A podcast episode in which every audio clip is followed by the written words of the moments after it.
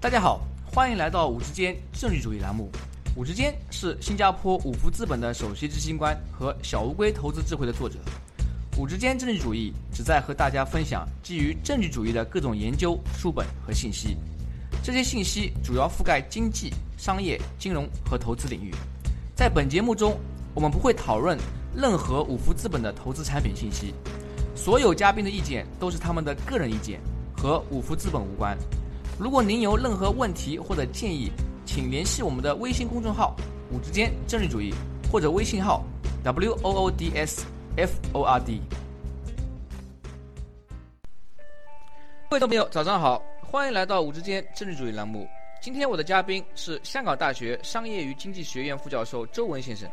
周教授毕业于中国科学技术大学生物学专业。之后分别在北京大学和杜克大学获得经济学硕士和博士学位。他在2007年加入香港大学，担任商业与经济学院战略与国际商务学副教授。此前，他曾在香港科技大学工作。周教授的研究主要是在兼并创新和国际贸易存在的情况下内生性的市场结构。他还研究了定价和广告等商业策略。今天我们要讨论的话题是知识产权执法力度和跨国公司海外扩张策略之间的关系。朱教授您好，欢迎来到我们的节目。你好，在您的论文《Entry Reputation and Intellectual Property Rights Enforcement》中，您提到咨询公司麦肯锡在2011年发布了一项调查。该调查显示，在中国比较富裕的消费者中，能够讲得出三个以上国际知名商标品牌的消费者不到四分之一。不到一半的受访者意识到，在中国销售的奢侈商品至少比其他国家贵上百分之二十。这些调查结果说明什么？能否为我们的听众朋友们解读一下？好的，啊，这个调查呢，就说明中国消费者对于国际知名品牌呢，并不是很熟悉，至少，在那个时候是这样的。在同一个时间呢，也是二零一一年，呃，有一个杂志叫做《经济学人》，它上面有另外一篇报道，它讲到珠宝行业，呃，在中国的话，至少周大福这个品牌比国际上更知名的品牌，比如说劳力士。啊，宝格丽、Tiffany 这些更有名。啊，这个总的来说，我们其实有很多证据，在一个发展中国家的话，呃，国际最知名的品牌，其实对发展中国家的消费者来说，其实他们其实不是很熟悉。当然了，这是当时，呃，中国经济呢高速发展，这个六七年下来的话，现在情况已经啊改变很多了。那么刚刚呢，您提到了一个就是所谓的信息不对称情况。啊，比如说在国际上有很多知名的像劳力士、Tiffany 这样品牌，但是在中国呢，可能一些其他比较接地气的品牌啊，知道人更多。那么在中国为什么会发生这种信息不对称？这背后是不是有语言或者其他因素在作怪？对，语言是一个，更广义的来讲呢，就是文化嘛。那我们这个中国的文化跟西方的文化当然有很多差异，所以呢，啊。消费者在那个时候呢不熟悉，但是我觉得最重要的实际上还是收入水平。呃，虽然也就是六七年前，那个时候看一个普通的中国消费者那个收入水平跟西方的一个平均的居民的收入水平差距还是很大。那你想一些很高级的品牌本身比较呃很贵的话呢，一般的消费者都没有机会去考虑啊这些品牌，所以他们是不熟悉的。我我觉得其实最主要是收入水平。就是说，在这里我来帮助我们的听众朋友们更好的理解一下，因为有些产品是奢侈品，他们本身啊要消费这些产品就需要有一定的收入门槛。但是如果我们去看那些比较大众化的品牌啊，比如说麦当劳啊、肯德基或者耐克呃运动鞋，那在这方面的信息不对称可能就没有那么啊明显，因为大家的收入水平已经到那个层次了，呃能够消费得起，所以不管是外国也好、接地气也好、国际知名品牌，大家都会更加熟悉一点。对你说的非常对，其实这个要看什么样的行业、什么样的产品啊。你刚才举的几个例子就非常贴切，它不是我们研究的那种范畴。您在论文中提到，在信息不对称的前提下，高质量的跨国企业不会完全进入发展中国家，而低质量的企业则会全面进入发展中国家。能不能向我们听众朋友们解释一下这背后的逻辑？对，这个是我们研究的一个主要的一个结论啊。呃，那这个道理呢，啊，比较通俗的讲是这样的，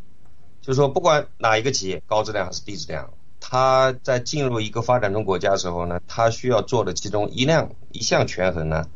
就是眼前利益和未来利益之间的关系。啊，如果只看眼前呢，一个企业呢应该尽早的、尽量多的进入一个发展中国家，那迅速的开拓市场。可是呢，这么做一个坏处，就是消费者会觉得你的品牌啊比较一般啊，呃满街都是嘛。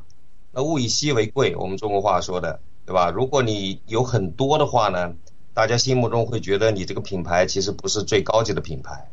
那你这个企业的话呢，在未来中国市场进一步的这个发展，居民收入进一步提高的时候，你本来是准备大做一笔生意的时候，那个时候大家对你的认知度，啊，他倒知道你的品牌，但是他可能会认为你的品牌质量不够高的话，对这个企业来说实际上是有一些损失的。所以呢，这样一个权衡呢，不管是低质量还是高质量企业呢，都是要考虑的。可是这两种类型的企业呢，他们本身的这个品牌价值啊是不同的。所以导致呢，他们在两个这个我们叫做 trade off 这两个之间考虑的时候呢，分别侧重点就不同。具体来说呢，比如说一个高质量的企业，未来呢就更重要。所以呢，导致他的策略是说，在早期进入一个发展中国家的时候呢，主要的着眼点是维持这个品牌的这个这个形象。所以具体的做法呢，你就不要进的太多，你要表现的矜持一些，你只服务呢最高端的这个用户群体。那相比之下呢，这个低质量的企业呢，它的这个销售数量呢，就比品牌的这个价值更重要。因为说老实话，人家慢慢用了以后，也会知道你的品牌定位、市场定位的话，就是本来就不是很高的。所以呢，你维持这个呢，你这个未来呢，相对来说就不如当前的销售数量更重要。所以呢，它的最优策略呢，就侧重于这个销售数量，就是说你不要那么矜持，你能赚一点是一点，你大举的进入。所以基本上是啊这么来解释的。您这边呃提到的高质量和低质量的企业的这个差别，是不是主要在于他们产品的定位？就是高质量是那些呃单价比较高的呃奢侈品牌，像比如说路易威登、YSL、Chanel 之类；而低质量呢，可能是更加大众化的，我们平时都需要用的，因此呢，它需要有啊通过数量来提高它的销售收入。对，你说的很对。这个如果有听众朋友的话，在那个时间，在或者在早期，从八十年代改革开放以后，在中国生活的话呢，你可能会记得，呃，我们当时全国知名的有些品牌，后来你出了国以后才发现说，在国际市场上其实属于中等的或不是很不是最好的品牌。比如说曾经有过金利来的这个皮带、钱包。啊，这个在中国非常非常 popular，在当时一般人心目中认为这个是非常高级的了。呃，他做的广告也很漂亮。可是呢，你出来以后才会知道，这个在国际的这个产业链这个这这个链条上面来说，它实际上就是品牌就属于很中等的。还包括哈根达斯这个雪糕，比如说在中国都有专卖店，大家一般认为是很高级的雪糕，其实从国际上来说也就属于中等的。那我自己是一个这个经济学家，当年我们在中国读书的时候，这个经济学的教科书有一本红色封面的，我都忘了作者是谁，是从海外翻译的。等我们到海外去读书以后，就根本找不到这本书，这个在国际市场上根本不是一个很好的教科书。但是呃，somehow 呃，在中国最流行的就是那么一本书。哎，您也让我想到，我记得差不多是十几二十年前吧。那时候有一款非常著名的 T 恤叫梦特娇，啊，很多人觉得，哎，这是非常高档的 T 恤衫啊。对。呃，然后有谁如果可以买得起穿上梦特娇，哎，呃，能够在朋友之中炫耀一下。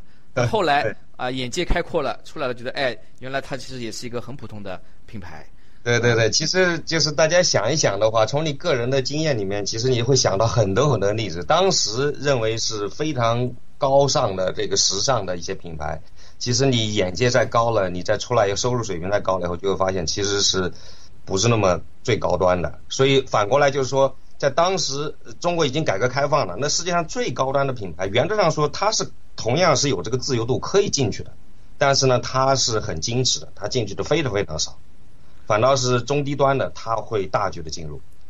这也可以解释。就当时为什么啊？我们在那个年代没有听说过维多利亚秘密或者 Coach、Chanel，因为可能这些品牌他们觉得自己是高质量的，嗯，啊，要拿住身份的。对，这个拿住身份并不是心理因素，他是说眼睛眼光看着未来的，将来在在现在他们就可以在中国挣很多钱。所以等到他们觉得，哎，中国这个市场慢慢富裕了、成熟了，消费者有能力购买他们的真货了，那么这个时候才再开始进入中国市场。对对对。您在论文中也指出，在信息不对称比较严重的发展中国家，加强知识产权管理反而会降低社会福利，这好像和很多人的认识相反。能不能为我们的听众朋友们解释一下？对，啊，这也是我们其中一个很重要的。一个一个发现了，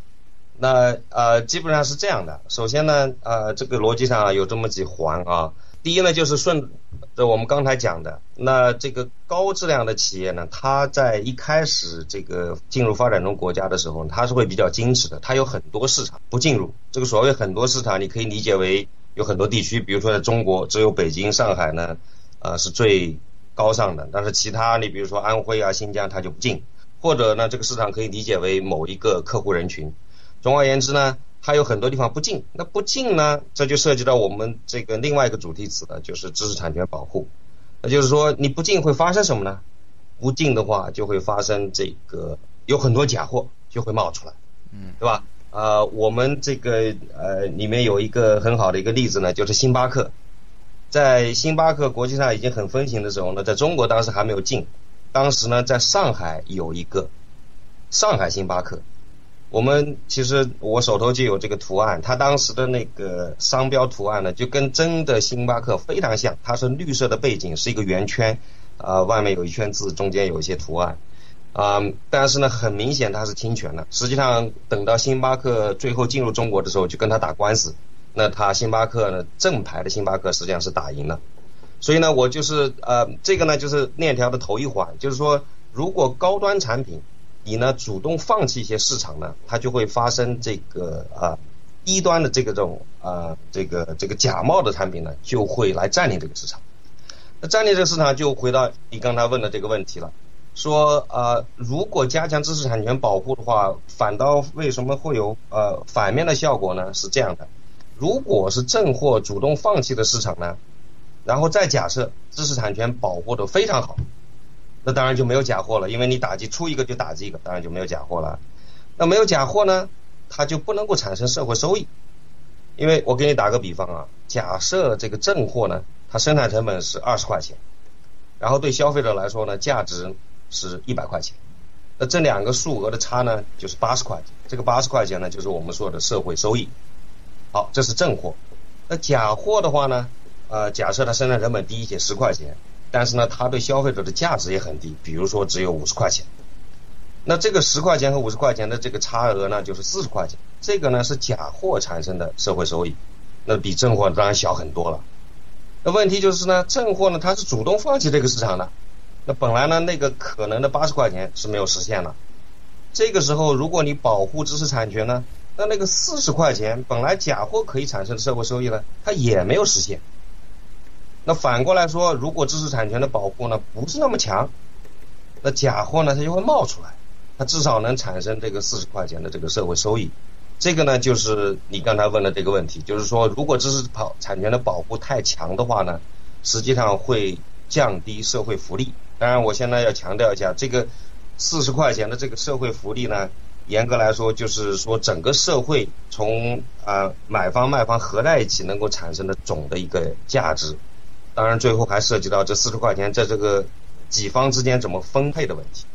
我来啊，试图更好的理解一下这其中这个逻辑链啊，就是说，是不是可以这么想？如果一个市场由于各种原因，比如说收入不够，或者是国际啊知名的品牌他们主动放弃，那么在这样的情况下呢，在这个市场中出现一些冒牌货，像比如说我们之前的那些假冒的 Nike、Adidas。或者是秀水街一些假冒嗯名牌，他们也能产生一些社会收益。呃，虽然它的社会价值不如正牌的那些呃奢侈品的社会价值高，但是呢，有很多人群，他们比如说买了一个二 A 的或者是仿真的那些呃名牌呢，它也能够产生愉悦感，它也能够有使用价值。所以呢，如果在这个时候正牌他们厂商又主动不愿意来，然后呢，你同时还加强知识产权管理呢，那么这部分价值呢就流失了。啊，你说的非常对，非常对。嗯，当然了，呃，我相信作为这个国际知名企业啊，他们肯定也会说，哎，虽然说你这个有，比如说刚刚举的例子有四十块钱这个社会价值，但是到最后这个四十块钱跟我没关系啊，呃，因为。我是星巴克商标的拥有者，那我不愿意在这个市场啊进行推广啊，我嗯最多就是呃损失或者收入为零。但是如果现在有人冒牌我去拿到了这个四十块钱中的一部分，那么事实上我的这个产权是被侵犯了，就是他人用了我的一个仿真的一个商标去获得了一些利益，呃，是不是也可以呃同时这么理解？对你说的非常对，就是这个就是涉及到我们逻辑链条再往下推一层，就是前面讲的呢是这个中国的消费者可以得到好处了，假冒的这个呃产品的制造商他当然也会得到一定好处了，但是呢这个外国的正品呢他当然完全没有好处了，对吧？所以呢他就会说了啊你前面产生的四十块钱哎你们得到好处了，可是呢我没有好处吗？所以呢，我怎么办呢？你侵犯了我的这个利益，我将来未来利益可能还受损。那我呢，还要通过我的政府，通过 WTO 啊，向你们的政府施加压力，你们一定要加强知识产权保护。那这个逻辑呢，是嗯，是很多人是有可能会想到这一点的。但是呢，按照我们的研究呢，这个逻辑其实也有一个漏洞。那我们的结论呢是说，即使是对跨国企业来说，我们不谈在中国的消费者或者假冒商。呃，即使对跨国企业来说，啊，最有利的知识产权保护呢，其实不是百分之百的保护，而是中等程度保护。就是你不能够逼着对方呢一步到位。就是在发展中国家的话呢，即使是对这个跨国企业的利益而言的话呢，知识产权的保护呢，呃，长远来看需要提高，可是呢，不能太快，要慢慢的提高。你提高的太快，你跨国企业本身也会吃亏。这是我们也是一个非常重要的一个结论。那这个结论的这个逻辑呢，基本上是这样，对吧？那就是这里面还是要涉及到知识产权保护了。就是如果有假货的话呢，这个正货，它是可以到法庭去打官司的，告他们侵权的。比如说我刚刚讲的这个星巴克这个例子，就是个典型的例子。虽然呃正式的星巴克没有进入中国市场，可是他发现呢上海的星巴克侵权了，他就在中国打官司，而且他打赢了。当然呢，就是说知识产权保护，所谓得利还是不得利，恰恰就是体现在说你去打官司有多大的程度上可以打得赢，多大程度上可以打不赢。所以呢，这个赢率呢，其实就代表着知识产权保护的力度。我打个比方，比如说你的赢率是百分之五十，然后呢，再用前面的例子说，一个假货呢，它能产生四十块钱的利润，那你四十块钱乘上个百分之五十的话呢？平均来说，这个跨国公司啊还能得到二十块钱的补偿，是吧？所以呢，我们就说这个盈率啊最好是在中间，不是太高，也不是太低，这样对跨国公司呢才是有利的。为什么呢？假如这个盈率特别特别低，就是我们说知识产权保护非常不利，那跨国公司总是赢不了。那个四十块钱呢是会产生，但是呢好处呢，呃。留给了这个中国的消费者，中国的呃假冒商品的这个制造商，但是呢，跨国公司本身拿不到好处，这个当然对跨国公司是不利的。反过来呢，如果保护很强，比如说跨国公司只要打官司一定会赢，那其实也不好。为什么呢？那人家就根本不敢去造假货了嘛。他一造假货，他把你挣的全部的利润，可能比如说销售收入拿过来，你造假货还有成本，成本都都都追不回来的话，那四十块钱那个利润根本就没有产生。你打官司有什么用啊？你根本其实说老实话，不产生的话，你都没有去打官司。所以呢，跨国公司来说，还是一分钱也拿不到。所以把这两个这个合在一起呢，我们就有一个结论说，就算对跨国公司来说，呃，它最理想的情况呢。最好是这个打官司赢的这个概率呢，不是特别高，也不是特别低。把它翻译一下呢，就相当于说，我们最理想的知识产权的保护呢，既不是最强的，也不是最弱的，而是中等程度的保护。啊，在这里呢，啊，您提到一个非常有趣的呃发现啊，就是说，对于跨国公司来讲，比如说那些很强的品牌，像星巴克等等，其实假冒品牌存在。对他们并不是说完全有害而没有好处，如果你辩证的看这个问题，嗯，在一些市场存在这些假冒货，啊，其实也是有一些价值的。比如说，它可以在你没有花一分钱的时候呢，啊，变相的帮你宣传一下你的品牌。同时呢，如果后面啊，你通过法律手段，嗯，去赢得一些官司呢，也可以分享一些这些假冒品牌商他创造的那些利润。嗯，当然了，在你选择是否打官司的时候呢，也其实也可以看对方的发展状况。如果他假冒你，结果卖的不好，他本身也没赚什么钱，那你其实也没有必要打官司。对。嗯，但是呢，如果有其中一两个做的非常好，他甚至做成连锁，规模大了，哎，那这是就是一个肥鹅，你去打官司啊，那他的可能的成功概率也会高一些。这是一个很受人注目的官司，这样的话呢，说不定也能为啊推进这个品牌知名度啊起到一些作用。对，你说的非常对。你就是你，比如说他中国这么个大市场，他进入之前呢，可能有很高的风险。这个时候呢，他自己先按兵不动，他由着那些假冒的人自己去闯一闯，对吧？那有些呢闯出来以后发现这个做的不好，那说不定这个说明这个中国市场还没有呃还还没有 ready 的话呢，那他这个对他也是个很有用的信息。如果他发现发展的非常好，这个时候他可以再决定。啊，一方面打官司，另一方面自己进去做，甚至可以找的本地的这些呃代理商啊这些去做，他呢都有很多后续的手段。那就是说，从这个方面说的话啊，那些假冒品牌的公司啊，也可以其实被那些正牌的呃正规军所用。你可以把他们想象成一个游击队，先去试一下，规则不是很呃清晰，也不是很严格，呃，但是呢，你可以从中获得一些啊关于这个市场的信息。对你说的非常对，你这个比喻也非常，我也非常赞同。我们在写这个 paper 的时候，当然那个是个学术文章，不能够写的这么很通俗的语言，但是我们脑子里想的就是这些。你说的非常准确，就是说你这个假冒的这些商的话呢，其实原则上说是可以被这些正品的去收编的，对吧？你等于说给他打了个钱上，虽然他一开始没有授权，但是他在那看着的，呃，将来你们还可能成为合作伙伴的，这完全有可能。嗯。那么刚刚我们还提到一个啊，发展中国家这个信息不对称问题啊，是不是在我们刚现在讲到这个知识产权，呃，在这个国家它制定这些知识产权的这个法律以及严格程度的时候，就是说是不是也需要先解决它的信息不对称问题，或者说基于信息不对称的严重情况，然后制定相应的知识产权法律？对，这个是呃，也是说的非常准确的。就按我们经济学的术语来说呢，信息不对称是一个市场失灵，知识产权保护呢属于另外一个市场失灵，等于说两个共存。那在这种情况之下呢，呃，我们经济学里面有个说法叫 second best，就是说你如果这个政策的制定人只关注了一头，而而没有关注那一头的话呢，你把那一你关注的那头，你把它尽量的市场失灵问题去解决的话，实际上并不是最优的一个政策，嗯。然后呢，你最优的政策呢，应该是两个兼顾。所以呢，你比如说信息不对称，你先解决一点，然后呢，知识产权的保护呢再提高一点，然后呢，信息不对称再解决一点，然后呢，知识产权的保护再提高点，等于互相一步一步的这慢慢往上走，呃，不能只看一边。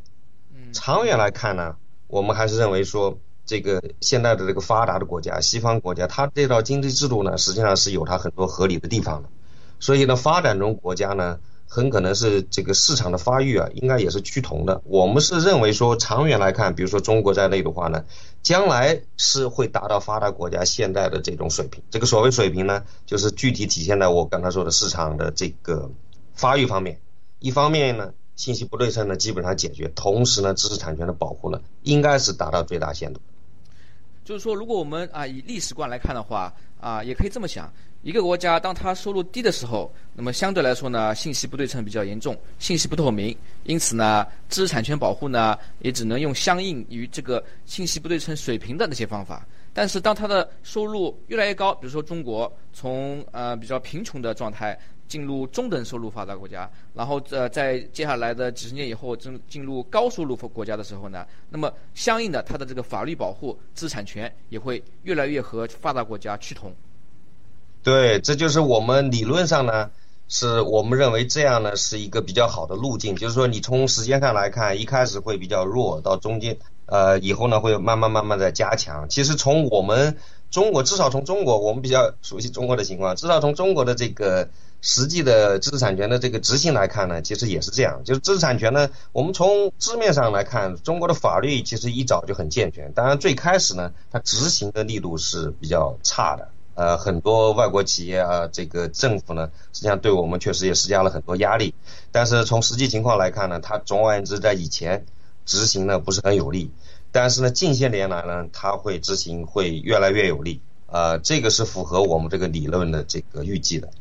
然后我同时啊啊，刚刚我们讲了很多例子嘛，还想到另外一个非常有趣的例子，也也是我们很多听众朋友比较关心的，就是微软。嗯，微软啊，大家知道啊，在过去十多年经常抱怨中国的知识产权保护不够，因为盗版软件非常泛滥啊。他们的 CEO 之前也说过啊，我们微软因为这么多盗版的 CD 啊，每年损失数亿甚至几十亿美元的收入。但另外一方面呢，中国的市场环境也在逼迫微软通过其他方式赚钱，比如说它的云服务 Office 三六五等等。那您是怎么看这个问题的？根据您的研究，微软是不是应该更加彻底的增加它在中国的商业活动，还是说应该有所保留？嗯，其实软件行业呢，它还有一些其他的特点，跟我们前面说的一些还不同。对软件行业来说呢，呃，我们认为说知识产权的很强有力的保护，即使在以前都不说现在了，即使在以前，其实未必是对自己最有利的。他们计算的几十亿美元的这个损失的话，其实那计算方法都是有一定问题的。他怎么算的呢？他说我在美国，比如说能卖到呃四十美元一件，嗯，那在中国呢，人家可能只拿五块钱人民币就拿到手，相当于是零。那我在在中国我知道有，比如说呃三亿用户，打个比方呢，在用我的这个 Windows，那三亿乘上我损失的四十美元，它是算这么算出来。其实这个算法是不对的，因为你只看见说中国的消费者在花五块钱人民币的时候，有三亿人在买你。你假如百分之百的执行知识产权，你逼他买四十美元的话，在那个时候啊，说不定没有这么多人用你的。嗯嗯，对不对？所以你那个本来就是一个，你那个从来就是拿不到的。这个按我们最简单说法，就是我们这个需求曲线是向下斜的了。当然这个就讲远了。讲回来的话呢，就是关于软件这个行业来说呢。其实我们认为说知识产权保护不一定是最有利的，为什么呢？比如说，因为微软的这个操作系统啊，其实严格来说它是一个我们叫 ecosystem，就是一个生态系统。这个如果你免费提供这个生态系统，假如说很多很多人在用的话呢，你其其实可以通过这个生态系统呢，其他一些渠道来挣钱。这个我们有个很通俗的说法，叫做这个羊毛出在猪身上，嗯，对吧？这个或者换句话说，现在说的叫做平台，以前没有平台这个词。其实现在呢，当然现在这个经济里面，平台经济是一个非常重要的一个现象。其实严格来说，原来的操作系统就是一个非常典型的平台。那当年 PC 机打败这个 Macintosh 的话呢，其实用的就是这个策略。他当时，呃，Macintosh 的话呢，是其实普遍专家用户都认为说这个产品做的非常漂亮。这个 Steve Jobs 的当年他的特点就是这样。问题是，他就是占了一个战略性的错误，他就是做了个封闭系统。嗯。而微软呢，这个 PC 机呢，做了一个 open 的系统。open 系统呢，跟我们现在说知识产权保护不利呢，其实有相通的地方。总而言之呢，就是说你不要像一开始的这些用户啊或者 app，呃，收很多的钱，这样的话，它一下把这生态系统做得很大很大。实际上，最终它实际上是微软从这上面就是呃挣了很多很多钱。啊，所以呢，你刚才提到的，呃，这个微软它有这个三六五啊，还有你看，比如说微软的 Windows 操作系统，以前这个升级的话是要要它要你现有的用户交钱的，现在都免级了。现在还有 Windows Mobile，你想一想，跟软件行业相关的好多都是类似的，比如说 Linux 是一个 Open System，Android，嗯，还有这个 Adobe PDF 呃 PDF 这些。这些东西其实并不是说因为你知识产权保护不利，它就免费，它是自己主动免费的。这实际是商品这个策略当中的一招，这一招对这这个软件行业来说，实际上说不定是很有用的。所以最终说到说微软现在在中国的这个业务的话呢，呃，我们这个从我们这个研究的这个理论来说呢，严格来说它是适合于这个一个欠发达国家的发展的比较早期，那这样你是该。高质量的品牌，你应该啊迟一点进入。但是现在呢，至少对中国来说，早就过了这个阶段了。但是就算是在非洲一个经济比较落后的国家的话呢，呃，我们觉得微软其实也应该全力以赴的进入，因为现在还涉及到竞争啊这方面的问题，比如说智能手机跟它的竞争，很可能很多国家直接跳过你的这个，呃，你的电脑，直接进入了智能手机，在这方面其实微软已经有些落后了，所以啊，他们实际上应该还是要全力以赴的。所以这里周教授的这个研究呢，啊，不光仅限于我们说的这个奢侈品行业，其实像我们刚刚讨论的，在软件行业。啊，这种跨国公司也可以从中学到很多有用的经验啊，并且优化他们的呃国际化市场开发的这个策略。对，其实对任何一个跨国公司来说，其实你进入一个一个市场新兴市场的话呢，你的策略都不会一刀切的。我们这个严格来说都需要很多条件的，不同的行业和你进入市场的不同的发展阶段，很可能你的策略都不同。好，那么今天由于我们的时间有限。啊，我们的谈话呢就到此为止。在节目最后，您还有什么建议或者想法，想和我们的听众朋友们分享一下？对，我就想得到两点。第一点呢是针对这个跨国公司的，第二点呢是针对这个西方政府的这个公共政策以及西方学者的这个理念。啊，第一呢，这个跨国公司进入这个新兴市场啊，我刚才讲的这个策略呢，其实最优的策略其实嗯要考虑很多因素的，其中一个要考虑到的就是你是什么行业。那我们的这个理论研究呢，严格来说它是有一定条件的。这个条件呢，就是说是一些信息不对称呢比较严重的行业。那哪些信这个行业呢？信息不对称比较严重呢？那就是这个产品的价值呢，它是不能完全从这个产品的功能或者消费体验就能判断。这有什么例子呢？比如说化妆品、奢侈品、保健用品、服装，对吧？这些是典型的例子。就是说你的这些。品牌啊，这个价值的话，不是说你你用了这个包，用了这个衣服，你觉得它的啊质量好就够了，它还涉及到一个呃普通呃大众对它的认可啊，这里面就是涉及到很强的信息不对称。反过来呢，有另外一些行业呢，这个消费者可以通过自身的这个消费体验，很准确的评判这个质量，我不用去管这个它的这个产品形象的，啊，比如说电视机。电脑、汽车，那这样一些行业的话呢，信息不对称呢就不是一个主要的问题了。那我们的研究结果呢就不一定适用了。你比如说吧，中国刚刚改革开放，这个八十年代初，呃，那个日立电视机 Hitachi 对吧，在中国大量的做广告。其实呢，日本的产品当然它的质量一直是相当好的，品牌实际上也是很受国际认可的，对吧？所以呢，我的意思是说啊，不同的行业。这个跨国企业进入发展中国家的话，其实这个考虑侧重点不同。我们的研究呢，也就适用于某些行业，那对别的一些行业呢，就不是那么适用。这是第一点。嗯。第二点呢，对于这个发达国家的政府啊、企业，他们的这个想法呢，呃，其实呢，有时候过于简单了。他们呢，因为从自己的观察来看呢，在发达国家，知识产权的保护是好的，所以呢，他们就逼着发展中国家，呃，也要这么做。那他们的那个逻辑呢，其实看起来也有相当的道理。你呢不保护知识产权的话呢，